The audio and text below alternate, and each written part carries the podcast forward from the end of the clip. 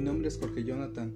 El día de hoy les quiero compartir cuáles son los factores más importantes que intervienen en la correcta cuantificación de los materiales para la instalación eléctrica y cómo determinan la misma.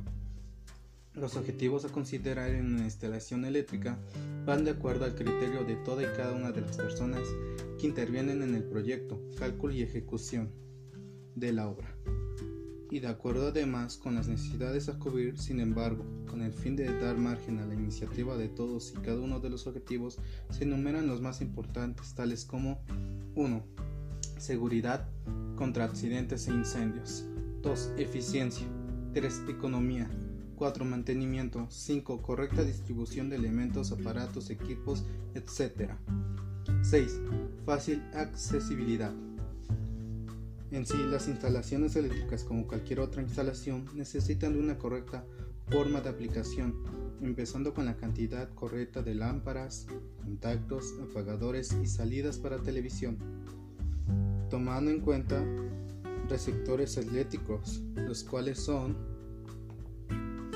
licuadora, plancha eléctrica, refrigerador, tostador de pan, secador de cabello, radio, televisor, aspiradora, pulidora de pisos, rasuradora, reloj eléctrico, lavadora de ropa, máquina de coser, parrilla eléctrica y extractor de jugos.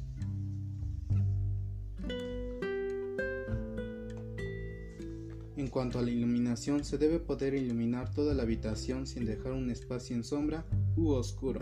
Dependiendo de los metros cuadrados que tenga el espacio, dependerá de cuántas lámparas y de cuántos watts de potencia sean para su correcta iluminación.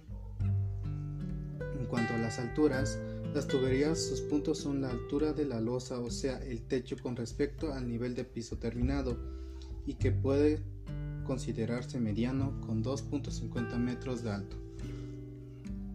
La colocación, colocación de los apagadores con respecto al nivel de piso terminado deberá de ser de 1.20 metros. La colocación de contactos y salidas para televisión con respecto al nivel de piso terminado deberá de ser de 0.30 metros. La colocación de contactos en los casos que vayan acompañados de un apagador con respecto al nivel de piso terminado deberá de ser de 0.30 metros.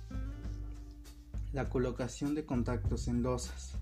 En los casos que en la cocina con respecto al nivel de piso terminado debe, deberá de ser de un metro. La colocación del centro de carga con respecto al nivel de piso terminado deberá de ser de 1.20 metros. La colocación del timbre con respecto al nivel de piso terminado deberá de ser de 1.50 metros. La colocación de la campana con respecto al nivel de piso terminado deberá de ser de 1.80 metros. La colocación de lámparas de centro al respecto al nivel de piso terminado deberá de ser equivalente a 0.07 metros en el paño inferior dentro de la losa, según alturas que tengan. La colocación de las lámparas rebotantes en el caso de los baños con respecto al nivel de piso terminado deberá de ser de 1.70 metros. La colocación de las lámparas arbotantes en el caso de escaleras con respecto al nivel de piso terminado del descanso deberá de ser de 3 metros. Como primer paso, se debe de calcular la caída de tensión máxima permisible desarrollando la siguiente fórmula. R es igual a E sobre I es igual a ohms igual a volts sobre amperes. Obtener la cantidad de ohms permisibles recordando que 127 volts es igual a tensión máxima permisible. Esta puede ser una constante.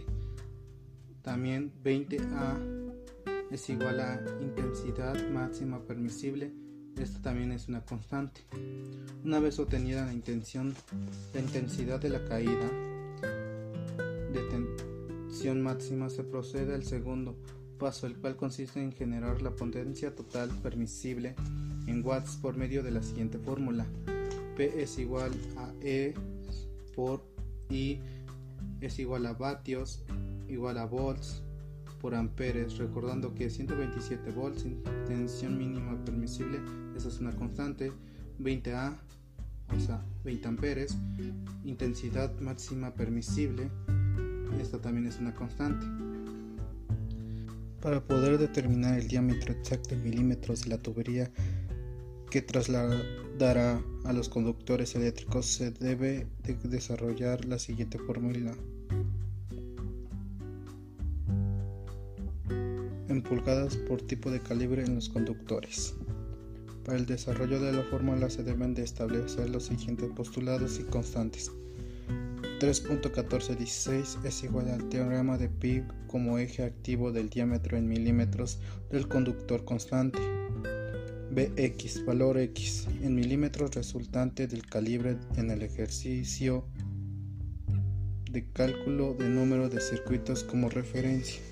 4. Igual a número de conductores para la, la, corriente alterna dentro de la tubería, fase neutro, retorno y tierra constante. De esta forma tenemos que 3.1416 por px entre 4 es igual al diámetro en milímetros.